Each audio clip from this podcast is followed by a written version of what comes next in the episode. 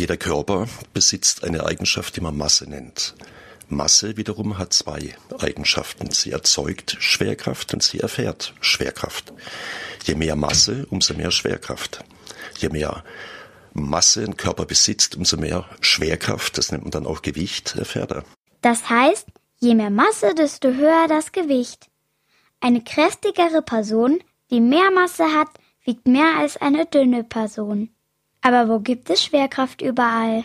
Nur auf der Erde? Schwerkraft gibt's überall, wo es Massen gibt. Massen gibt's im ganzen Universum. Das heißt, es gibt keine Stelle im ganzen Universum ohne Schwerkraft. Schwerkraft gibt es also überall. Nur ist sie nicht überall gleich stark. Ein Planet, der viel mehr Masse hat als die Erde, hat auch eine höhere Schwerkraft. Jupiter hat die 330-fache Masse der Erde zum Beispiel. Das heißt, da ist man halt 330 mal so schwer wie auf der Erde. 330 mal so schwer wie auf der Erde. Was passiert denn dann? Eine höhere Schwerkraft wäre gar nicht so gut für uns. Auf dem Jupiter würden wir sehr schnell zerquetscht werden. Andersherum kann es aber auch gehen. Der Mond zum Beispiel hat eine viel geringere Schwerkraft als die Erde. Der hat nur ein Sechstel der Masse der Erde, ist also sechsmal leichter. Das heißt, die Astronauten, die da mit 120 Kilogramm Gepäck auf dem Mond rumlaufen mussten, haben das so gespürt, als seien es nur 20 Kilogramm. Ja, sechsmal geringere Schwerkraft auf dem Mond bedeutet auch, ich kann sechsmal höher springen. Der Physiker Isaac Newton hat übrigens die Schwerkraft entdeckt. Angeblich saß er unter einem Apfelbaum, als ihm ein Apfel auf den Kopf fiel.